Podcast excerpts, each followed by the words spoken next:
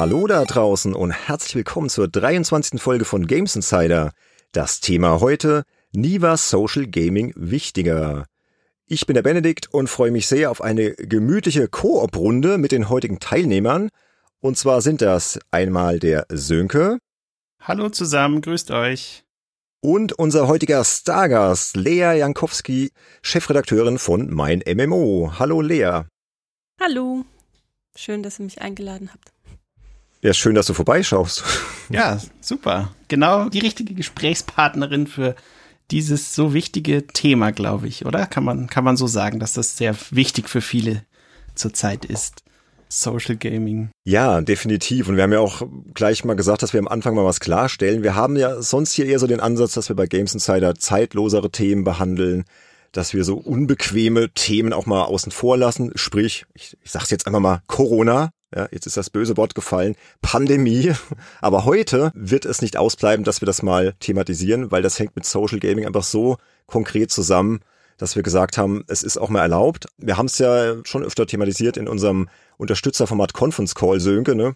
Ja. Ich sag mal, die ganz treuen Hörer kennen das ja und ich jammer ja immer ganz gerne über Homeschooling rum. Aber heute darf ich es auch mal in der regulären Folge endlich. Toll, ich freue mich.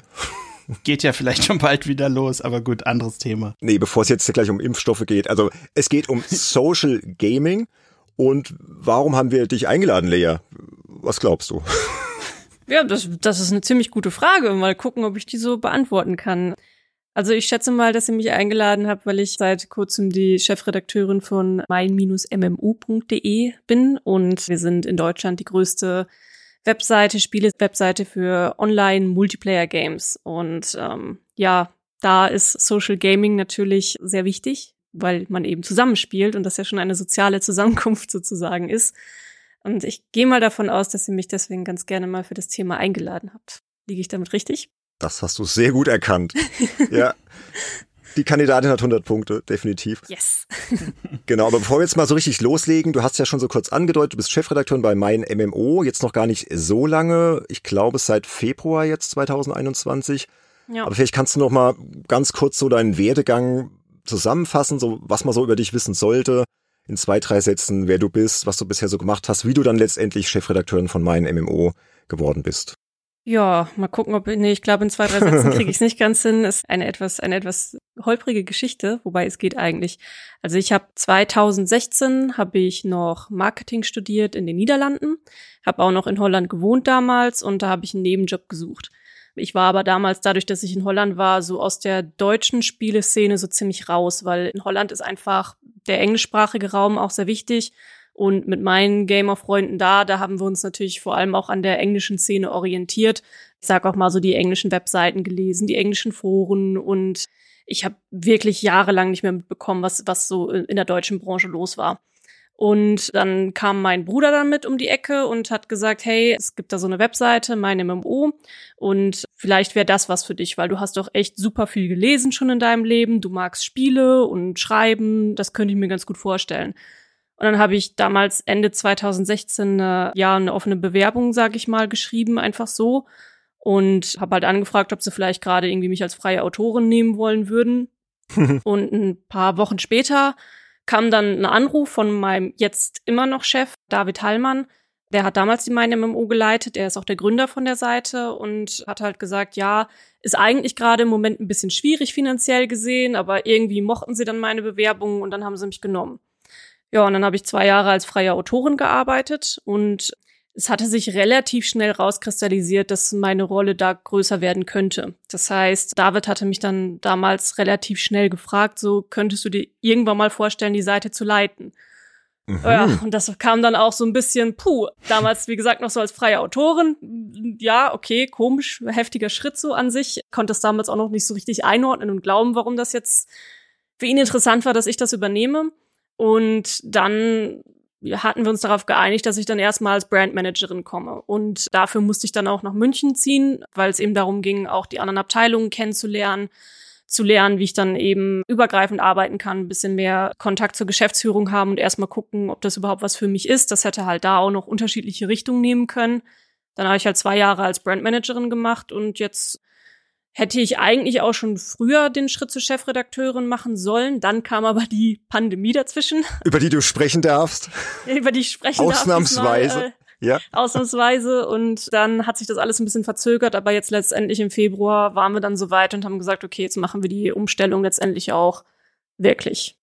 Und sag mal, als du Brandmanager warst, hast du dann selber auch geschrieben oder hast du dann irgendwie ganz andere Tätigkeiten gehabt, die gar nicht mit dem Schreiben als solches zu tun hatten?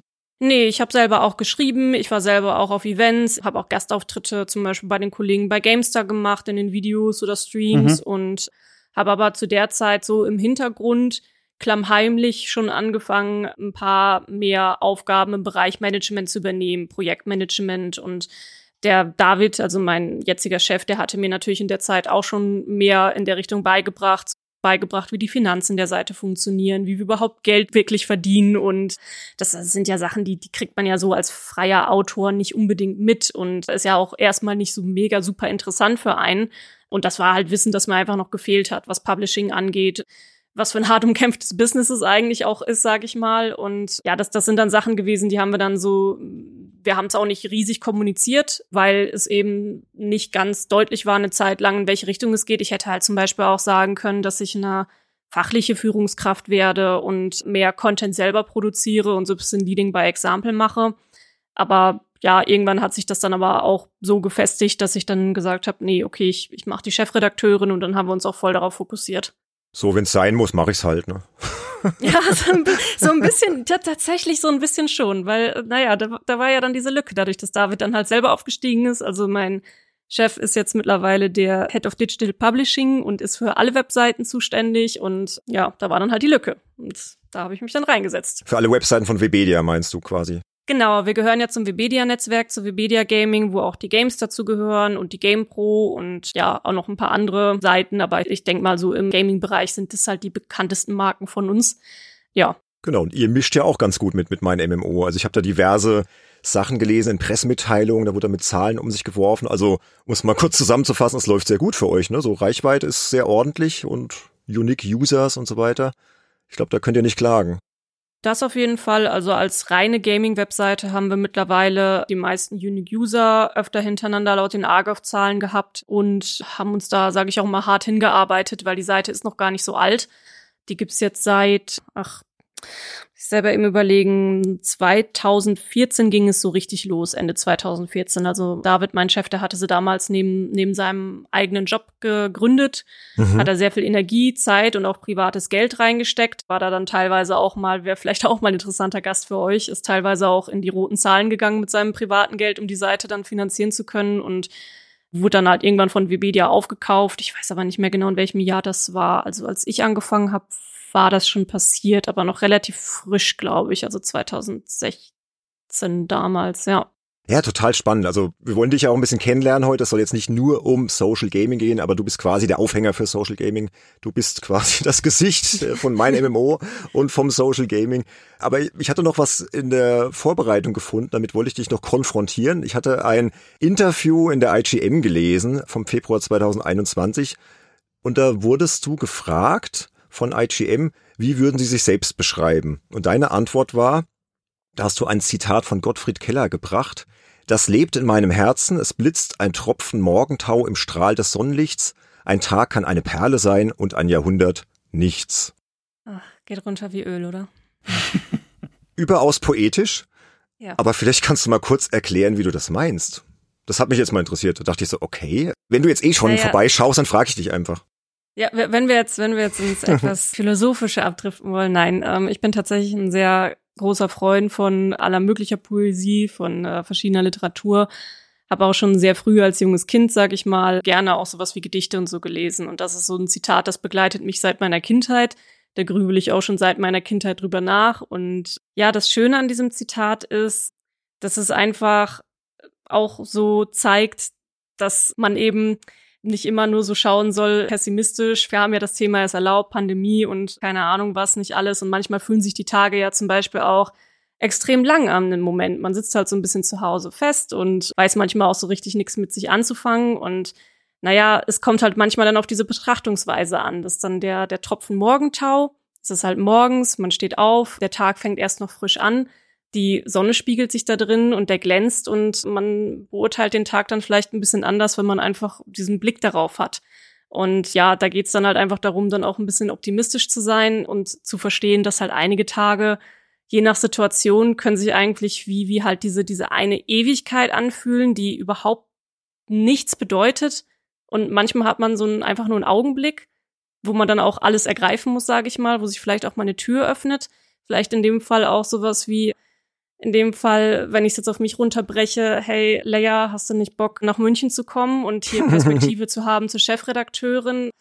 Und äh, das war ein sehr beängstigender Schritt für mich, dann aus Holland wegzuziehen, wo ich auch schon viele Jahre verbracht habe und dann zu sagen, okay, ich, ich, ich nehme das jetzt an. Und das war dann halt einfach so ein, so ein Morgentau-Augenblick, falls das Sinn ergibt, was ich sage. Klingt schlüssig, finde ich. Müsste ich jetzt erstmal drüber nachdenken, aber das verschiebe ich, glaube ich, für auf nach der Sendung. Aber das klang doch äh, sehr stimmig. Warst du gut im Deutsch in der Schule? Kam immer ganz auf den Lehrer an, tatsächlich. Also ich war schon immer besser in Deutsch als in anderen Fächern, das auf jeden Fall. Also ich habe die Realschule gemacht, da habe ich so durchgehend vielleicht meine zwei, auch meine zwei Minus gehabt. Dann bin ich mal bei einer anderen Lehrerin ein bisschen weiter abgedriftet, so mehr in Richtung drei, was für mich dann schon eher schlechter war. Aber die hatte halt teilweise mit den Aufsätzen, die ich geschrieben habe, war sie nicht so einverstanden. Also die hat dann teilweise meine Argumentation nicht so richtig nachvollziehen können und fand die dann irgendwie auch meine Argumente doof, obwohl ich meine Argumente eigentlich ganz gut ja herbeigeführt fand und so und dann hatte ich halt später na, ich habe dann die Fachoberschule Gestaltung gemacht nach der Realschule und damit auch meine Fachhochschulreife bekommen und da hatte ich dann einen Lehrer, von dem habe ich halt konsequent Einsen bekommen, weil der halt einfach meine Argumente und meine Art zu schreiben mochte. Also das ist halt bei Deutsch immer immer so eine ja, Sache. Ja. Ich, zum mhm. Beispiel in Rechtschreibung war ich nie so gut. Ja, da musste ich viel üben, witzigerweise. Aber jetzt musst du gut sein. Als Chefredakteurin? jetzt muss ich gut sein, ja. Aber zum Glück gibt es auch ein paar schlaue Programme, die einem dabei helfen. Das stimmt, halt ja. So, so einem handschriftlichen Klassenhand, also so ein, so ein Heftchen ist das halt nicht so einfach. Wie es mit so einer Word-Korrektur und so. Sag mal, habt ihr einen Lektor für eure Seite? Es gibt ja einige Seiten, die, die leisten sich das heutzutage auch noch oder wieder. Ich finde es immer ganz, ganz schön, wenn es, wenn es sowas noch gibt. Wie ist das bei euch? Wir können uns das tatsächlich nicht so wirklich leisten, also einen reinen Lektor nur einzustellen, der nur auf Rechtschreibung, Grammatik und so achtet, auch wenn wir es definitiv gebrauchen könnten. Das ist so ein Punkt auf der Seite, wo ich selber auch nicht so happy mit bin. Also unsere Fehlerquote ist teilweise wirklich zu hoch. Und das wird auch immer wieder angeprangert von einigen Usern und Userinnen. Da bekommen wir auch manchmal ein paar böse Mails drüber, dass es da einfach nicht so gut bei uns ist. Es klingt so simpel, so ja, nimm halt mal einen Lektor mit rein oder guck mal besser, wie es ja, geschrieben klar. ist und mach keine Buchstabendreher, Zahlendreher, was auch immer. Aber wenn du so willst, Lektorat ist bei uns mehr. Also wir kontrollieren uns gegenseitig. Die Autoren kontrollieren sich halt auch bei uns gegenseitig, die Redakteure. Und zu dem sogenannten Gegenlesen bei uns gehört halt so viel mehr als nur die Rechtschreibung.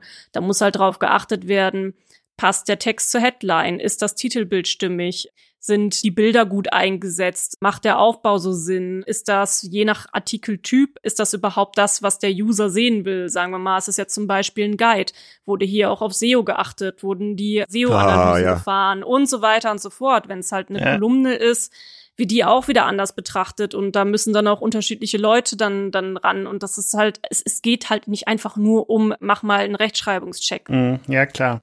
Ja, ich habe auch viel für games.de gemacht, als es noch von Webedia betreut wurde und da gab es halt auch so riesige SEO und Content-Checklisten und ich persönlich fand es klasse, wenn man sowas hat, ja. Allein diese Checkliste hilft dir ja einfach, dir mehr Gedanken darüber zu machen und die Fehler erst gar nicht einzubauen und dann muss ja auch keiner korrigieren kann das sehr gut nachvollziehen und finde das schön, wenn ihr solche Kontrollebenen habt, ja. Ich glaube, ja. ein richtiger Inhalt ist ja. wichtiger als mal hier und da ein Rechtschreibfehler.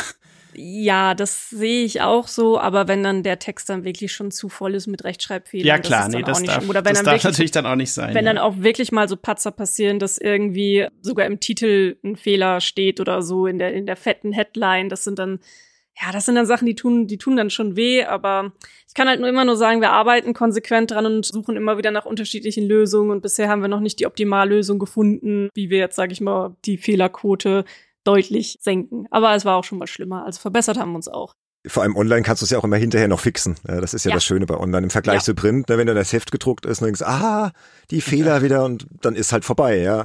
Kind in den Brunnen gefallen, aber bei online kannst du ja notfalls dich nochmal ins CMS reinhacken und dann zack, zack und merkt schon aber keiner. Ich, ich, ich glaube, dieses Sicherheitsnetz, das man dann im Kopf hat, macht einen dann auch teilweise schlampig. Also ich kenne ja, das ja, teilweise auch ja. von mir. Man, also bei, bei einem, bei so einem gedruckten Text, ich habe einmal bisher einen Text geschrieben für, für das GameStar Magazin wo wir mit denen zusammen eine Kooperation hatten, wo es dann auch unterm Banner MyDMMU veröffentlicht wurde. Und da habe ich dann einen Gastbeitrag geschrieben. Und da sind die Kontrollfunktionen auch noch mal ganz anders. Da wird es dann auch noch mal ausgedruckt und noch mal von unten nach oben gelesen und hoch und runter und keine Ahnung, aber wir haben so zwischen 35 und 40 Artikel am Tag, wenn ich mir jetzt vorstelle, die müssten alle ausgedruckt werden. Mehrseiter ist dann auch nicht mehr ganz, ganz umweltfreundlich. Schwierig in der Praxis umzusetzen. Und wie gesagt, man hat halt auch mal im Kopf, ja, man kann es ja auch noch fixen, wenn es online ist und dann, dann schlampt man, glaube ich, auch schon mal eher. Muss man mal auch ehrlich mit sich selbst sein. Ja, und jetzt, jetzt sind wir schon mittendrin hier in mein MMO und die Arbeit und so weiter. Ich würde sagen, wir gehen nochmal einen Schritt zurück und gehen jetzt erstmal nochmal so ein bisschen zum Thema Social Gaming und arbeiten uns dann langsam in die Redaktion rein.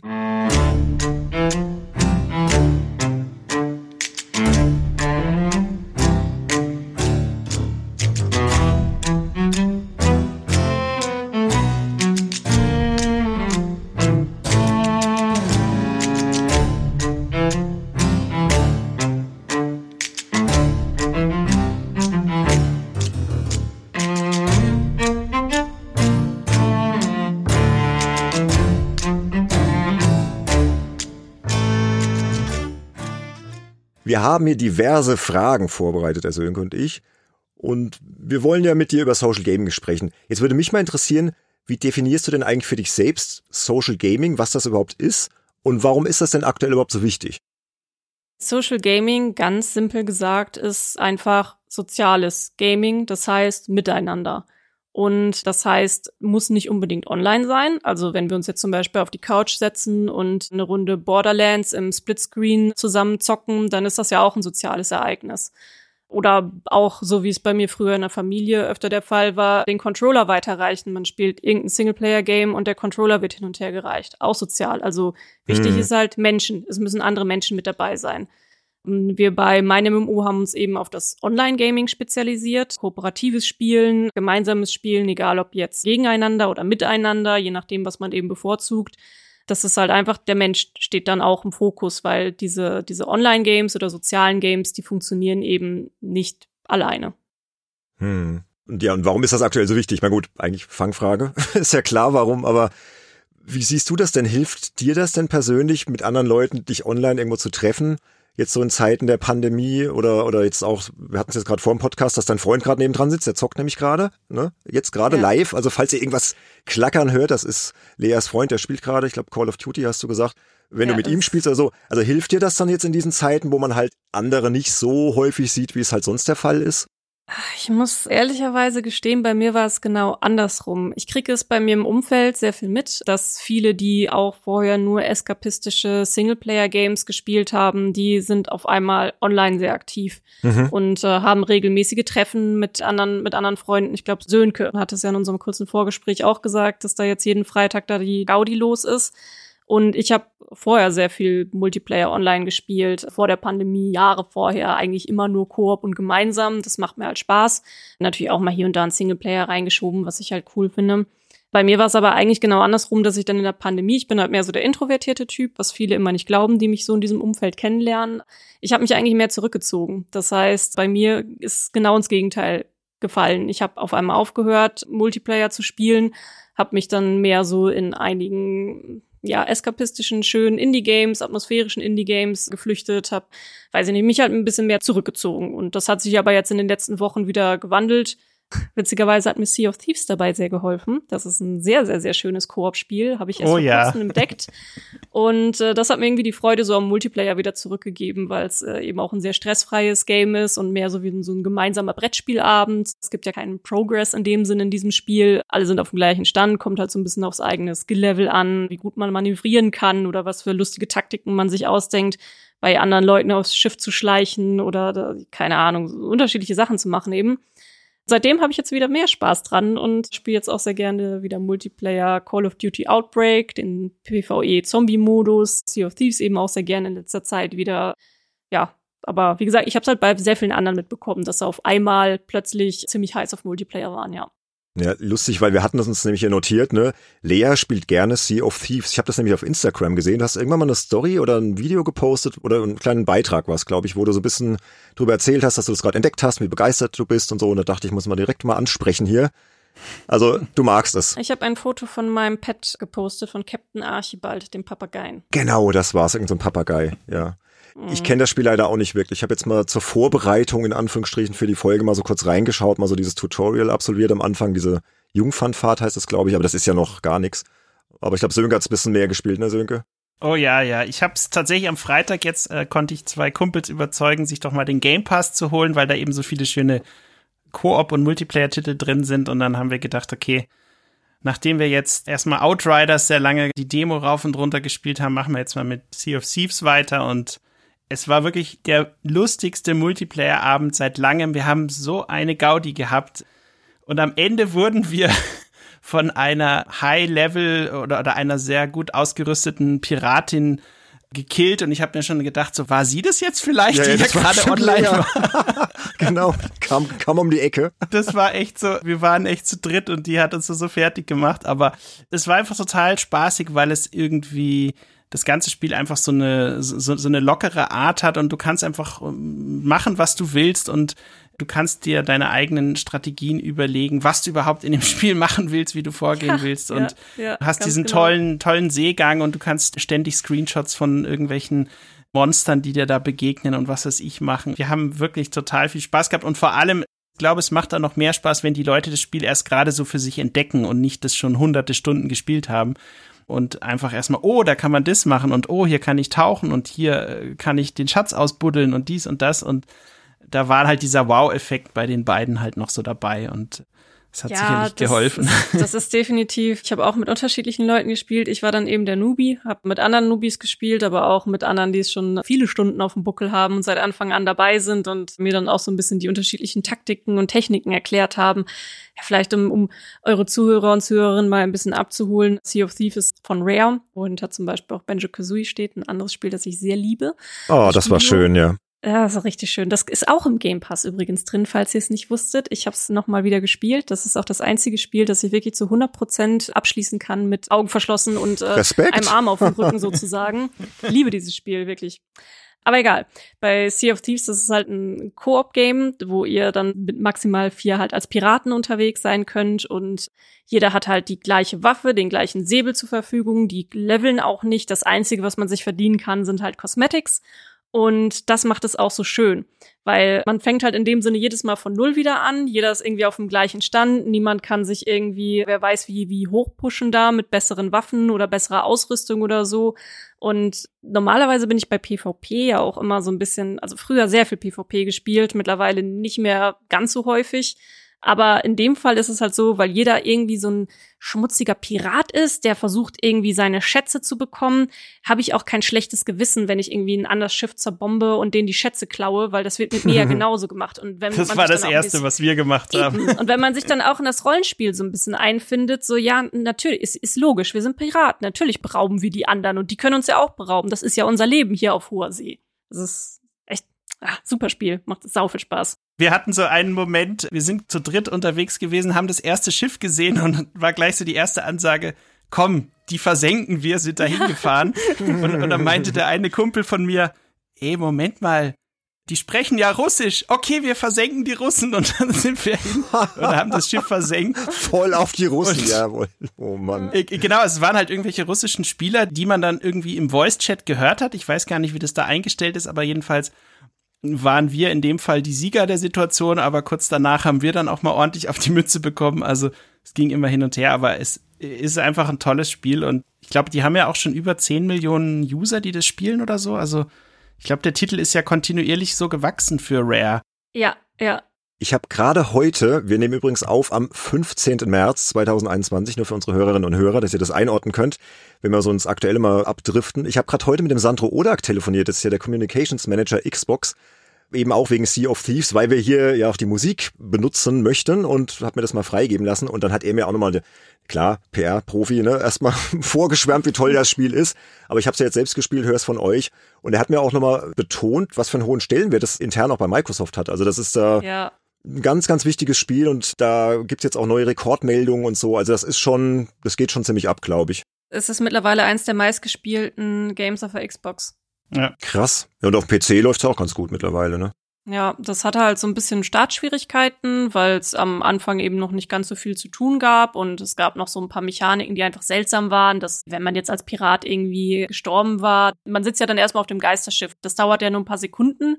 Früher war es aber so, dass es irgendwie, ich glaube, mehrere Stunden oder so gedauert hat, bis man da wieder von runter konnte und das, das war dann natürlich irgendwie alles ein bisschen bisschen sperrig noch und sie haben aber kontinuierlich dran gearbeitet, haben dann zum Beispiel jetzt auch ein Update gebracht, wo es dann Tiere und so gibt, also Haustiere und damit kriegt man mich immer. Also Pets in, in, in Games sind mein Kryptonit, dafür klatsche ich auch echt viel Geld gegen den Monitor, muss ich mal ehrlich zugeben. auch tatsächlich mit eines der ersten Sachen, die ich dann natürlich in Sea of Thieves gemacht hat. Oh, cool, Hunde. Und mein Gott, dieser Papagei kann einen Hut tragen. Ich brauche diesen Papagei mit Hut. Ach ja, ein schönes Spiel. Aber gut, lasst uns jetzt nicht zu sehr nur über Sea of Thieves sprechen, weil wir haben ja noch so viele Fragen. Und die nächste Frage hatte ich mir aufgeschrieben, stellt eigentlich der Sönke. Deswegen, Sönke, ist deine Frage. Also meine nächste Frage wäre natürlich bezogen auf euer Portal. Welches sind denn die Online-Games, die bei euren Nutzern derzeit besonders angesagt sind? Ich glaube, einiges sieht man ja sofort, wenn man die Seite öffnet, aber jetzt das Ganze nochmal so aus deiner Perspektive analysiert, was so die wirklich wichtigen Titel sind, über die ihr dann natürlich immer wieder auch Content bringt, logischerweise. Ja. Ich, ich, möchte es, ich möchte es einmal zurückspielen. Was glaubt ihr denn, was der meistgelesene Titel bei uns ist? Das würde mich jetzt mal interessieren. Ich glaube Valheim zurzeit, aber vielleicht okay. liege ich da auch falsch. was sagst du, Benedikt? Hätte ich jetzt auch gesagt, weil es halt gerade so hypemäßig abgeht. Jetzt gut, aktuell am heutigen Tag ist es wahrscheinlich die Geschichte mit Outriders und dem Game Pass, glaube ich. Das Spiel, das bei uns am allermeisten gelesen wird, ist Pokémon Go. Okay, deswegen steht es auch auf Platz 1. Ey, ich wollte gerade sagen, sind wir Blödsinn. Das steht ja auch ganz vorne. ja. ja. Aber Walheim ist immerhin auf 5, also immer. Ach, ihr, ah, ihr, ihr guckt wahrscheinlich oben in der, im, im Header. Genau. Den spielen die da genau. Ja, ja, ja. Ja, okay. Da haben wir von links nach rechts mal für unsere Hörer Pokémon Go, Fortnite, Destiny 2, Call of Duty Warzone, Walheim, FIFA 21, World of Warcraft und The Elder Scrolls Online. Kann man das sagen? Ist das repräsentativ? Sind das die ja, beliebtesten Spiele bei euren Usern? Äh, ja und nein. Da oben haben wir eigentlich auch einen, einen, guten Mix, der gut repräsentiert, was wir alles machen, weil bei dem Namen Mein MMO denkt man natürlich erstmal an Sachen wie World of Warcraft, aber wir sind ja noch ein Stückchen mehr. Das heißt, die meisten Leute sind immer sehr überrascht, wenn ich erzähle, Pokémon Go ist eigentlich so unser meistbesuchtes Spiel, wo wir den meisten Traffic, sag ich mal, auch mit reinbringen. Dann kommt erstmal, hä, spielt man das überhaupt noch? So, ja, es wird immer noch verdammt viel gespielt, ist auch ein sehr erfolgreiches Game und holen wir den größten Traffic, aber ansonsten ja, wenn ich jetzt die Top 10 mal eben so aus dem Kopf runtergehe, dann sind das Pokémon Go, World of Warcraft in zufälliger Reihenfolge. Ich ratter es einfach mal eben runter. Destiny 2, Walheim momentan, ja. Dann haben wir noch Fortnite, ist tatsächlich auch weit mit dabei. Outriders im Moment, logischerweise. Und nicht, dass ich jetzt irgendwas Wichtiges vergesse. FIFA natürlich. Warzone wahrscheinlich noch. Call of Duty auch mit unter den Top 5 auf jeden Fall. Wenn man jetzt den ganzen Call of Duty Kosmos zusammennimmt, Cold War, Warzone und jetzt auch Outbreak, der ist auch sehr beliebt, der PvE-Zombie-Modus.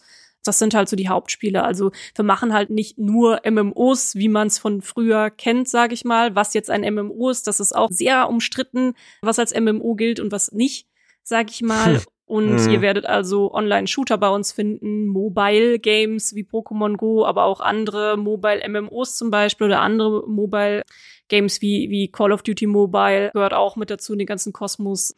Das ist halt sehr breit gefächert, was halt Online-Multiplayer-Games bieten. Sea of Thieves auch immer mal wieder. Diablo richten wir auch drüber. Also das ist schon ein bunter Mix. Und deswegen das, was da oben steht, äh, was ihr in der Desktop-Leiste sehen könnt, das soll einfach auch so ein bisschen repräsentieren, was wir halt einfach alles anbieten. Also das mhm. ist nicht nur zu 100 Prozent nach das sind unsere Top-Spiele sortiert gemacht. Gut, das wechselt ja wahrscheinlich auch täglich, ne? Vielleicht irgendwie der dritte Platz ist dann mal am nächsten Tag vierter und also oder ist das dann wirklich so langzeitmäßig, dass immer so die gleichen nee, Top-Titel sind? Das ist schon langzeitmäßig, weil bei uns das Besondere an meinem MMO ist eben auch, um mal so ein bisschen vielleicht um unseren USP zu reden, ist, dass wir diese Service Games, nennt man sie ja auch, die nicht fertig auf den Markt kommen, sondern ständig erweitert werden und Spieler für Jahre begleiten sollen. Also es sind im Prinzip mittlerweile, kann man schon fast sagen, Lifestyle-Games auch. Also unsere, unsere Community, das sind halt Spieler, und Spielerinnen, die, die spielen diese, diese Spiele über Jahre hinweg. Und wir betreuen sie auch über Jahre hinweg. Ihr seht ja, was vielleicht bei uns ein Unterschied ist zu anderen Gaming-Medien, ist, dass wir zwei, drei, vier Artikel teilweise über ein bestimmtes Spiel bei uns am Tag auf der Seite haben. Wir haben da auch ein Expertennetzwerk für. Das heißt, die Leute, die, die über diese Spiele schreiben, die spielen sie auch regelmäßig. Wir machen Community-Interviews über diese Spiele von Leuten, die schon tausende Stunden reingesteckt haben, machen dann Guides und Tipps und so mit. Das heißt, wir gehen sehr tief bei unseren Spielen rein und uns ist dann eben dieser Mix aus dem regelmäßigen Service und Guides und coolen Stories ist uns wie anderen Seiten auch enorm wichtig, aber wir begleiten diese Spiele eben sehr lange. Also Pokémon Go begleitet uns seit diesem Release 2016 schon und ist seitdem eins unserer wichtigsten Spiele. Destiny 2 ist ein Spiel, das meinem MMO geholfen hat, einen großen Durchbruch zu schaffen und ist auch heute noch eins von unseren wichtigsten Spielen, wo wir auch eine große Community aus Deutschland haben. Und das, das unterscheidet dann eben eine MMO zum Beispiel auch von der GameStar eine GameStar, die ist ja sehr breit gefächert und berichtet über alles, hat eben auch Indie-Games, kleinere mit dabei, so ein paar eskapistische und äh, allgemein auch mal Branchen-News und so. Und wir sind halt echt sehr, sehr tief und sehr auf den Spieler fokussiert oder die Spielerin. Hm. Und jetzt hier Thema Pandemie. Erstmal eine Frage, die mir jetzt spontan kommt beim Thema Pokémon Go. Ist es denn aber nicht so, dass die Leute weniger rausgehen? Also es wundert mich jetzt ein bisschen, dass das noch so erfolgreich ist. Die haben sehr geschickte Änderungen gemacht, wodurch man dann auch von zu Hause auch leichter spielen konnte. Also man ah. konnte dann auch Belohnungen und verschiedene Events von zu Hause aus machen. Und ich sag mal so, spazieren gehen war ja nie verboten. Das heißt, viele haben natürlich auch einfach das auch als Motivation genutzt, täglich rauszugehen, einfach eine halbe Stunde zu laufen und dabei ein paar Pokestops, sage ich mal, abzuklappern, ein paar Arenen abzuklappern und da dann trotzdem weiter zu spielen. Nur diese Massenevents, wie jetzt das Pokémon Go Fest und so, die haben natürlich nie stattgefunden. Ich weiß jetzt nicht, ob eben Leute so unvernünftig waren und sich dann auch in Raids noch getroffen haben oder so, weil man Pokémon Go muss man sagen, ist tatsächlich auch ein vollwertiges MMO. Es gibt PvP-Kämpfe, es gibt große Raids mittlerweile, es gibt Bosskämpfe und da hat sich Pokémon Go über die Jahre hin entwickelt und da gibt's halt einfach schon viel zu tun, wenn man einfach mal eine halbe Stunde rausgeht und naja, diese ganzen Sachen abklappert. Sönke, spielst du es auch noch? Weil du hast es ja auch am Anfang sehr begeistert gespielt. Ich erinnere mich noch, wie du total ausgeflippt bist, als das rauskam. ja, ich war, ich war damals auch noch eingeladen, als sie das Spiel verschiedenen Presseleuten in England gezeigt haben. Da sind wir dann mit einem von The Pokémon Company durch einen englischen Park gelaufen und immer wenn Leute kamen, mussten wir uns dann alle so zusammenkauern, damit die unsere Handys nicht sehen und nicht sehen, was wir da spielen und so. Das war total verrückt. Ähm, aber ich habe dann tatsächlich irgendwann dann auch aufgehört. Ich habe dann mal zwischendurch dieses Harry Potter Ding dann noch gespielt, was mir aber nicht so gut gefallen hat. Das Wizards Unite. Ja, hm, genau. Das war ein bisschen sperrig. Ja. Also der Fabian Döhler ja zum Beispiel, den hatten wir ja auch schon mal in der Sendung, der ist ja so ein ganz enthusiastischer Pokémon Go-Spieler, hat auch, glaube ich, dieses Armband, mit dem man da noch irgendwie schneller Pokémon unterwegs fangen kann und also Dinge. Genau, aber so, so exzessiv wie er zum Beispiel habe ich das nie gespielt, ja. Genau, aber wenn man natürlich viel reist, also ich kenne viele, die dann, als es ja noch möglich war, auf Events viel unterwegs waren und auch viele verschiedene Länder besucht haben und so, die haben das natürlich auch immer gerne gespielt, weil sie dann an Pokémon gekommen sind, die du halt hier in europäischen Gefilden vielleicht nicht unbedingt immer antreffen würdest, ja. Ja, also ich sag mal, Pokémon Go ist eigentlich auch schon ein sehr schönes Beispiel für ein cooles Social Game. Also man trifft sich halt in echt. Es ist ein vollwertiges MMO. Man kommt rum, man bewegt sich, sieht halt unterschiedliche Leute, kann unterschiedliche Leute kennenlernen, birgt natürlich auch dann auch mal seine Gefahren, muss man halt auch immer ein bisschen einschränken sagen beim Social Gaming. Aber also ist für mich wirklich ein sehr gutes Beispiel, auch wie sich eben ein Service-Game, gibt ja auch Leute, die schimpfen ganz gerne mal so über Service-Games, dass eben Spiele nicht fertig auf den Markt kommen, aber das ist für mich auch mit eins der bestmöglichen Beispiele, wie sich so ein Game auch entwickeln kann. Also das ist echt Wahnsinn, was dann im Laufe der Jahre noch mit dazugekommen ist. Ja.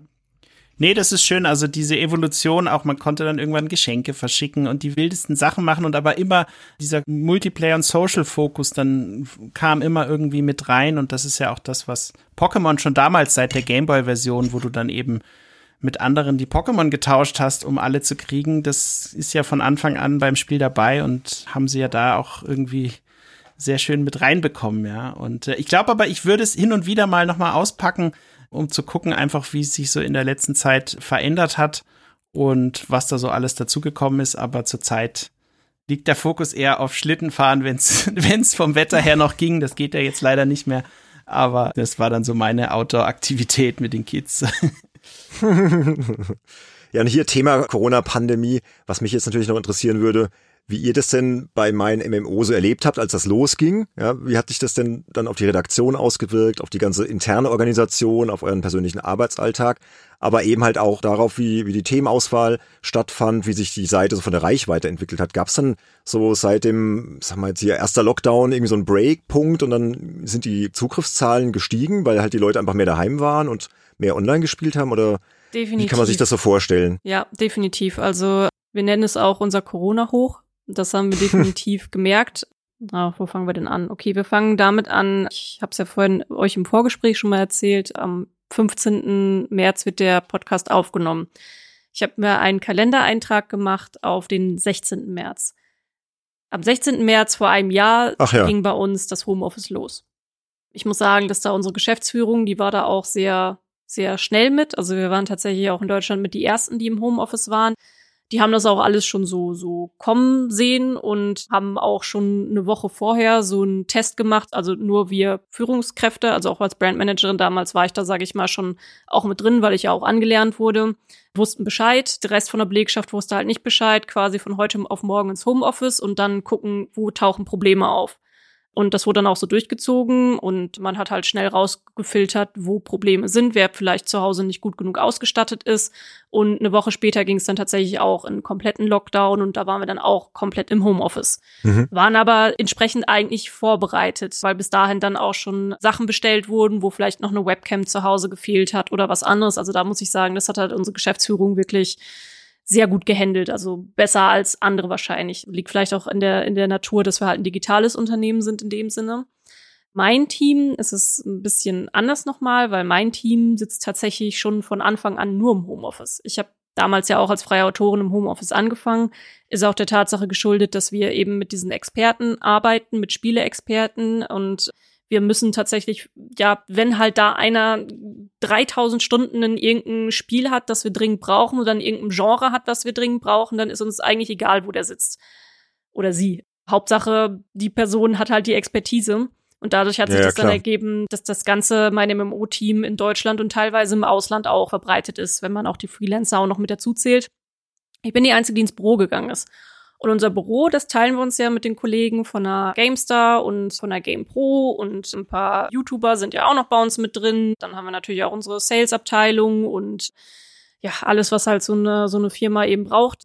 Und die gingen dann halt alle inklusive mir ins Homeoffice.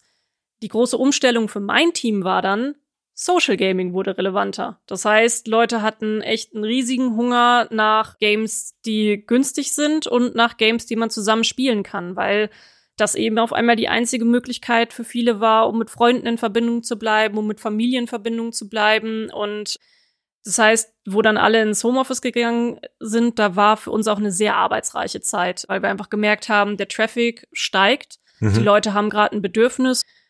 Ja, wir sind natürlich jetzt kein Ärztepersonal, wir sind keine Kassierer oder Kassiererinnen, die wirklich auch buckeln unter der Pandemie wie sonst was. Aber ich habe mich dann selber auch damit motiviert zu denken, hey, im Moment sind wir auch irgendwie systemrelevant, weil Leute können halt nur zu Hause sitzen und sich ablenken mit Spielen oder vielleicht auch Fernsehen oder keine Ahnung was und wir können denen gerade helfen. Oder mit wir Podcasts. Können denen gerade helfen. Oder Podcasts, genau. wir können denen gerade helfen, irgendwie ein Hobby entweder zu entdecken, wieder zu entdecken oder eben auch Online-Multiplayer-Spiele irgendwie zu entdecken.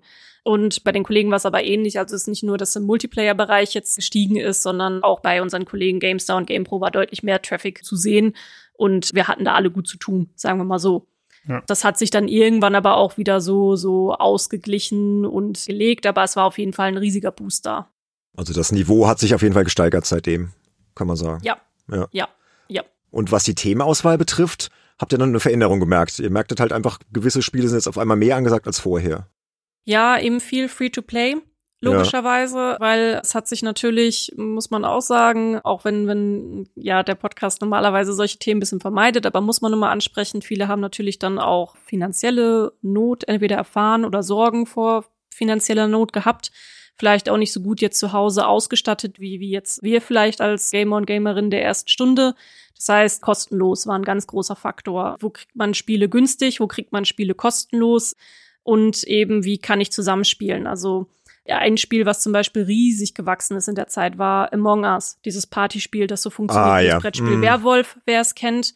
Wenn man halt auch die Twitch-Landschaft beobachtet, was wir auf meinem MMO ja auch sehr stark tun, weil auf Twitch sind nun mal die Gaming-Trends zu sehen, sind halt genau diese Spiele auch gewachsen. Also Among Us, Survival Games, wo man eben zusammen auch unterwegs sein kann, wie Rust oder jetzt Valheim. Dieses gelebte Zusammenspielen im, im Koop und im, im Streaming und so, das, das war halt auch einfach ein Riesending. Das, das haben wir auch gemerkt, dass das so Spiele waren, die in der Zeit gewachsen sind. Und wenn ich dann mal zu den Kollegen bei Games darüber schiel, äh, wir tauschen uns ja auch viel aus, da sind auch auf einmal große eskapistische Rollenspiele, die ja sowieso da ein Thema sind, waren da aber auch noch ein noch größeres Thema, sage ich mal. Und ein Spiel, was dann bei unseren Kollegen von der GamePro, die ja auf Konsolen spezialisiert sind, sehr groß war, war Animal Crossing. Und Animal Crossing hat wahrscheinlich auch jeder mitbekommen. Was das Spannende jetzt an Animal Crossing ist, Nintendo ist nicht so gut mit Online. Das muss man halt an dieser Stelle mal sagen. Das heißt, die Online-Integration in Animal Crossing ist auch nicht so mega gut. Aber viele, gerade auch viele Frauen, das wissen wir, haben Animal Crossing angefangen zu spielen in der Zeit der Pandemie, haben sich dann halt auch vielleicht eine Switch gekauft und haben zum ersten Mal Kontakt gehabt zum Online-Spielen. Und ich habe mir Animal Crossing auch gekauft. Ich habe auch viel Animal Crossing zu der Zeit gespielt und die Freundin von meinem Chef, die hat auch Animal Crossing gehabt und die hat noch nie in ihrem Leben irgendwie ein Online-Spiel gespielt.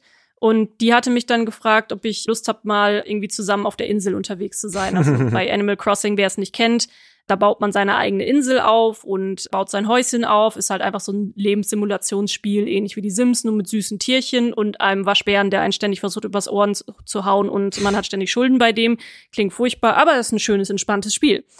Und das war super cool auch zu entdecken, weil die war so fasziniert davon, dass wir uns dann gegenseitig auf der Insel besucht haben, sie meinen Avatar sehen konnte, ich ihren Avatar sehen konnte, dass wir Sachen, Items ausgetauscht haben, Möbel für die Wohnung, Klamotten und da einfach dann halt rumgehangen haben und da hatte sie dann noch irgendwie noch zwei Freundinnen von sich eingeladen und die kannten das alle überhaupt nicht so. Oh mein Gott, wir sind jetzt hier im Spiel miteinander verbunden und ich sehe dich und du mich und wow, das, das war super schön irgendwie diese kindliche Neugier, das sind auch alles Frauen in ihren 20ern und 30ern, aber man hat das richtig gemerkt, wie dann auf einmal auch so das, das Kind in denen wieder groß geworden ist und ja, man dann da halt einfach abgehangen hat und eine kleine Party da auf der Insel gefeiert hat. Und das war sehr faszinierend und cool zu beobachten. Das ist auch das, was aus meiner Profession, sage ich mal, dass das Schöne, was jetzt die Pandemie, ich, ich möchte halt immer auch versuchen, das Glas wie so halb voll wie möglich zu sehen, dass eben gerade so dieser, dieser Faktor soziales Gaming so extrem gewachsen ist in der Zeit und das halt vielen auch hilft. Ja, das passt super zur nächsten Frage, die eigentlich dem Sönke gehört. Wir haben gesagt, wir wechseln uns hier mal ab, weil sonst labern immer nur ich und so. Ja, also was ich mich immer gefragt habe, wenn ich auf eure Seite gehe, ich finde die im Großen und Ganzen echt sehr gut strukturiert. Man findet eigentlich sofort immer alles. Was ich aber nicht sofort gefunden habe, ist irgendwie so ein, vielleicht habe ich ihn auch einfach übersehen, so ein Filter, wo ich sagen kann, okay, ich suche ein Spiel, was ich im Koop spielen kann und zwar mit zwei Leuten oder drei Leuten oder vier Leuten und so weiter. Vielleicht gibt es es auch irgendwo, vielleicht sehe ich es gerade nicht, aber vielleicht hat es auch einen ganz bestimmten Grund, dass es diese Filtermaske oder diese Rubrik gar nicht so explizit gibt. Was würdest du dazu sagen? Also, was ist der Grund Ich dafür? verstehe gerade nicht ganz genau. Du möchtest gerne eine Rubrik haben, wo du auf Koop-Spiele sortieren. Wo ich auf einen Klick Koop-Spiele finde, also Spiele, die den Fokus darauf legen, zusammen gegen computergesteuerte Gegner zum Beispiel anzutreten und nicht unbedingt gegen, so wie bei Call of Duty, gegen Gruppen von anderen Gegnern Ja. oder wie im Battle Royale, sondern wirklich so Koop-Spiele, die ich vielleicht auch einfach im Splitscreen nur spielen kann, ja. Und das ist sowas, wo ich, Ja, wo ich mir denke, wo ist das auf eurer Seite, ja? Oder vielleicht ist es irgendwo, aber ich sehe es nicht. also in dem Sinne sind natürlich alle unsere Spiele, die wir betreuen, Koop-Spiele. Es gibt wenig Spiele, die irgendwie One versus One funktionieren. Das heißt auch die PvP-Games, wie jetzt ein League of Legends oder keine Ahnung, was ist ja auch in einer, in einer Gruppe quasi. Sagen wir mal so, ich habe da noch nie drüber nachgedacht, dass, es, dass man so einen Filter vielleicht mal einbauen könnte in irgendeiner Form für, für PvE, nur PvE-Koop-Games. Aber wir Genau. haben Listen. Wir haben Listen, die genau das sind. Das heißt, wenn du jetzt danach googeln würdest, dann ist die Wahrscheinlichkeit sehr hoch, dass wir damit irgendwo auf Platz eins mit einer Liste vertreten sind. Wenn du jetzt gerade nach, Mhm. naja, Koop-Games, Couch-Koop oder irgendwie sowas suchst. Ja, aber explizit auf der Seite oder ich weiß nicht, vielleicht wollt ihr es ja auch irgendwann nochmal einbauen, aber ich finde. Ich glaube, das Sönke will's haben. Ja, ich habe halt gemerkt, ähm, ich spiele zurzeit sehr viele Offline-Koop-Spiele, die man einfach wirklich mit Splitscreen an einem Bildschirm spielen kann. Habe jetzt gerade zum Beispiel mit dem Rayman Legends angefangen. Ja. Und das. Da ja. Mhm, da wärst du dann wahrscheinlich eher auf der GamePro bedient, weil bei uns ist tatsächlich online auch ein wichtiger Faktor. Hm, also es sollte auch immer eine Online-Komponente haben. Ja, also wir haben auch so eine Couch-Koop-Liste, die auch gut läuft, wo es auch um solche Splitscreen-Geschichten geht. Aber das ist jetzt halt nicht unser ganz krasser Fokus. Unser krasser Fokus ist tatsächlich Online-Multiplayer. Mm, okay, ja. Passend dazu meine nächste Frage, weil du gerade hier sagst, die Listen laufen gut, man wird uns dann wahrscheinlich auf Google direkt finden. Also mir ist aufgefallen, dass ihr ja schon sehr SEO-optimiert seid. Ne? Also meine MMO dass dann zum Beispiel nach zwei Sätzen kommt ein neuer Absatz, dann äh, gibt es manche Passagen nur so aus Stichpunktaufzählungen und so weiter. Also ihr, ihr legt da schon sehr viel Wert drauf. Und ich habe ja auch mal diverse Artikel für euch geschrieben, wo ich dann auch im CMS dann so dieses Feedback dann hatte. Ich kenne das auch vom, vom Podcast, von der WordPress-Seite, gibt es da so Plugins, die dann einem sagen, hier, nee, der Satz ist zu lang und hier musst du mal Bindewörter benutzen und so weiter. Also ihr legt da sehr viel Wert drauf. Was sagen denn die Leser so mhm. dazu von der Seite? Merken die das oder, oder gibt es da irgendwie Feedback dazu? Schwieriges Thema, SEO, ne? Nee. Ja, nee, nee, es ist kein, nee, es ist kein schwierig, also ja, es ist natürlich schon ein komplexes Thema, Thema ja. aber nicht, nee, nicht so schwierig, wie alle denken. So direkt Feedback von den User, also sie mögen auch, wie unsere Artikel strukturiert sind. Ich sag mal, ach, das, oh Gott, wie viele Stunden haben wir noch mal Zeit? Lass mal überlegen, wie ich das jetzt am besten beantworte. So ja, SEO ist für uns natürlich ein sehr wichtiges Thema und viel von unserem Traffic kommt natürlich auch über Google. Das Ding ist aber bei SEO. Viele haben bei SEO noch im Kopf, dass das sowas ist. Man hat halt die sogenannten Keywords, die dann Leute suchen. Jetzt in dem Fall nehmen wir mal das Beispiel von Sönke, PvE, Couch Coop und das wird jetzt irgendwie in die Suchmaschine eingegeben und da schreibt man dann Text für und dann schreibt man einfach ganz oft Couch Coop in den Text und dann findet ein Google schon Nee, mhm. ganz so ist es nicht. Das ist ganz, ganz, ganz, ganz, ganz altes SEO und ist auch schlechtes SEO. Also wer das heute macht, der hat halt, muss man halt so sagen, der hat keine Ahnung. Das, was hinter SEO steckt und auch hinter Google steckt. Da muss man natürlich auch ein bisschen verstehen, was eigentlich Googles Mission ist. Google möchte seinen Usern immer die beste Information und auch in bester Qualität geben.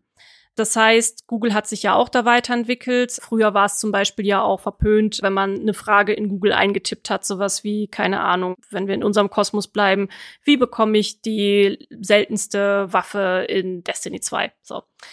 Früher hätte man gesagt, oh, das ist ja schlechtes Googeln. Also du musst das eigentlich hier so eingeben und so eingeben und nur die Worte eingeben und so googeln ist ja wie eine Oma googelt. Aber Google hat ja auch erkannt, das ist ja wie Menschen googeln und auch gerade darüber, dass Menschen viel mehr Sprachsteuerung auch benutzen, ist das auch immer wichtiger geworden, die Spracheingabe. Das heißt, mittlerweile ist es auch wichtig, diese Fragen halt mit aufzunehmen und zu verstehen, was möchte der User eigentlich. Also wenn jetzt Sönke sagt, okay, ich möchte PvE im Couch-Koop, dann muss ich ja verstehen, was möchte Sönke eigentlich damit wissen. Möchte er wissen, deswegen hatten wir ja gerade schon so ein bisschen den Konflikt, ja, aber alle unsere Spiele sind ja, sind ja PvE. Ja, nee, eigentlich meine ich ja Couch Koop. Aha, dann brauchen wir also einen Artikel zu Couch Koop für den User Sönke. Und der möchte vielleicht wissen, welche kann ich gerade im Splitscreen spielen. Dann möchte er vielleicht auch noch wissen, wie viel kosten die überhaupt. Dann möchte er vielleicht auch noch wissen, mit wie vielen Leuten man die spielen kann. Und er möchte wahrscheinlich auch noch wissen, ob man die Spiele überhaupt empfehlen sollte und ob sie zu seinem Spielertypen passen. Also für wen ist dieses Spiel überhaupt? Und so geht man da eigentlich eher dran. Das ist für uns einfach sehr, sehr, sehr wichtig, die Fragen von unseren Lesern und Leserinnen zu verstehen und die dann bestmöglich zu beantworten. Auch solche Sachen wie Mobile ist halt immer wichtiger geworden. Über 80 Prozent unserer Leser und Leserinnen sind mobile unterwegs, also nicht auf Desktop. Mhm. Da ist zum Beispiel auch für Google wichtig, wie ist dieser Artikel aufgebaut. Das hast du schon richtig erkannt. Wir achten darauf, dass wir genug Absätze setzen, dass wir keine Wall of Text haben, unangenehm auf Mobile zu lesen, dass wir nur Bilder einbinden, die wirklich wichtig in dem Moment sind, weil sonst wird der Artikel aufgeblasen und wenn da einfach irgendein Bild drin ist, was halt keinen Sinn ergibt, hat der User nichts davon dass man vielleicht auch mal eher mit Bullet Points arbeitet, um auch den Text ein bisschen aufzulockern, um das Lesen zu erleichtern. Das sind halt Sachen, die sind sehr wichtig für uns, aber eben auch für Google. Und deswegen schaffen wir es auch mit unseren Sachen gut zu ranken, weil wir eben nicht stumpf einfach nur Keyword, Keyword, Keyword, sondern nee, mhm, mhm. was wollen die Leute? Das ist wichtig im SEO heute. Okay, danke für diesen kleinen Exkurs ins Thema SEO. Also ich lerne da auch immer noch viel dazu. Es ist ein spannendes Thema auf jeden Fall. Wobei ich immer merke, wenn ich jetzt zum Beispiel Episodenbeschreibungen hier für den Podcast mache oder irgendwelche Geschichten halt im, im hier im Content Management System von WordPress, dass es mich auch manchmal ein bisschen nervt, ne, wenn mir dann hier dieses Plugin immer sagt, nee, das ist jetzt zu lang, ja bitte halte ich mal kürzer. Und ich denke mir immer so, Gott, man darf es auch nicht übertreiben, also irgendwie so einen, einen, guten Mix finden, ja, so. Auch da hör nicht auf das Plugin. Also jetzt mal ein ganz ein Tipp dann, hör nicht auf das Plugin, überleg halt, was wichtig für deinen Leser und deine Leserin in dem Moment ist. Eine Kolumne funktioniert ganz anders als eine News, so eine Liste funktioniert ganz anders als eine Analyse. Und ja, ja. natürlich, wenn man jetzt eine schöne sprachgewaltige Kolumne hat, die auch einfach klingen soll. Wir hatten ja ganz am Eingang noch diesen Poesiespruch, was dann einfach auch wie, wie Öl runtergeht, man schöne Entsprechungen und Formulierungen hat. Ja, da kann vielleicht auch ein Satz mal schachtelig sein. Wenn es aber ein Guide ist, den ein Leser einfach nur scannen will und schnell seine Informationen haben will, ja, dann kriegen dann Autoren von mir auf den Deckel, wenn ich da einen Schachtelsatz sehe. Das muss man halt dann unterscheiden. Also, das, das kann dir das Plugin nicht abnehmen, noch nicht. Also ich sag mal, Thomas Mann wäre jetzt bei euch nicht so der, der Wunschautor gewesen. Auch für, den, für so ein paar Kolumnen, warum nicht? Also Hättest du ihn genommen, ja. Aber was mich natürlich jetzt noch interessieren würde, ich bin selber großer Virtual Reality Fan. Ich habe dort auch schon diverse Social-Erfahrungen in VR gemacht. Wie bewertest du denn persönlich Virtual Reality als Medium für Social Games. Ist das bei euch auf der Seite ein Thema, was vielleicht jetzt immer stärker kommt? Und was erhoffst du dir? Das ist allerdings jetzt die weniger wichtige Frage für PlayStation VR 2, wenn es dann rauskommt. Oder was kann es tun, damit es Social Games vielleicht noch besser macht, ja?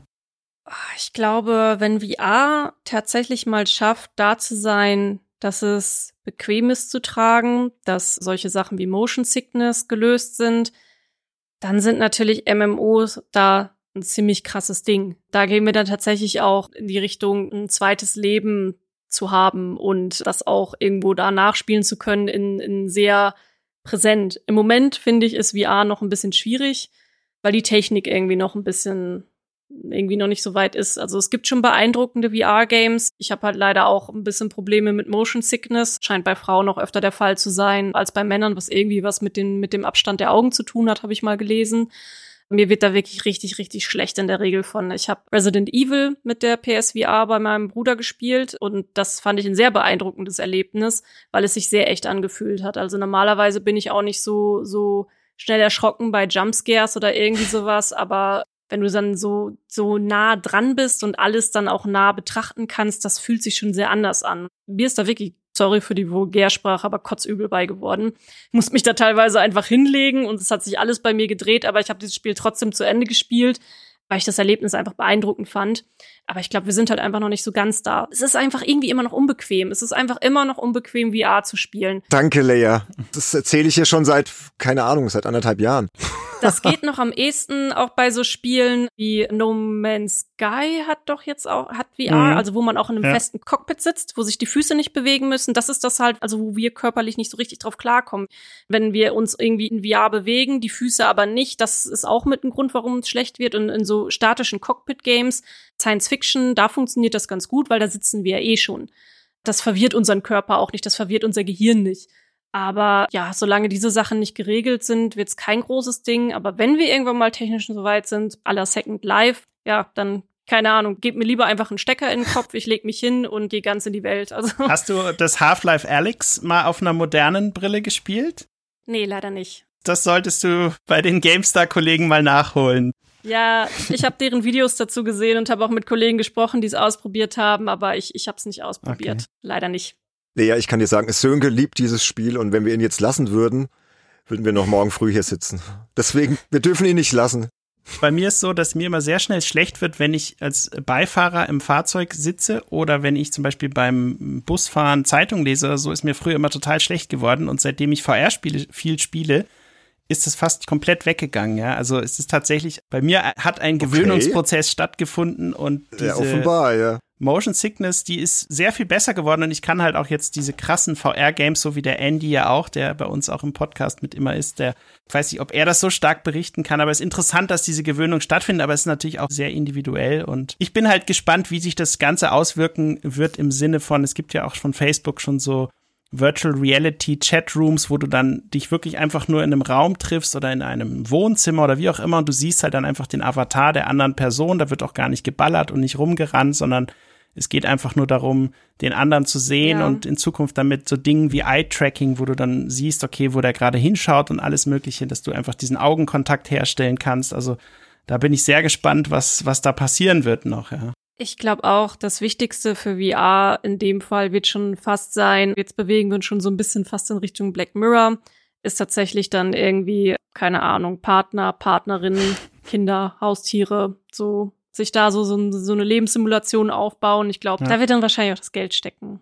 Ja, wie Second Life im Prinzip, bloß halt in der VR dann, ne? Ja, genau. Also das, das glaube ich, da ist tatsächlich schon ein sehr großer Markt für, ja.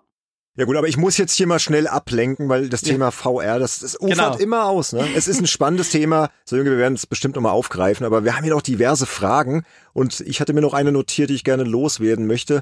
Ob dir ganz spontan irgendein ganz verrücktes Social Gaming Erlebnis einfällt, das du irgendwie nie vergessen konntest, das irgendwie witzig war, traurig, eben unvergesslich.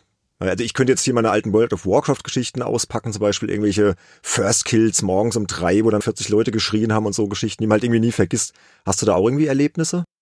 Ja, ich habe jetzt nicht was ganz Konkretes im Kopf, aber für mich sind eigentlich die schönsten Social Gaming Erlebnisse immer, wenn man irgendwie entweder was sehr Überraschendes erlebt, wo man einfach drüber lacht oder keine Ahnung, wo man dann so Insider-Jokes dann, sage ich, irgendwann entwickelt oder wenn man sich gegenseitig irgendwie hilft.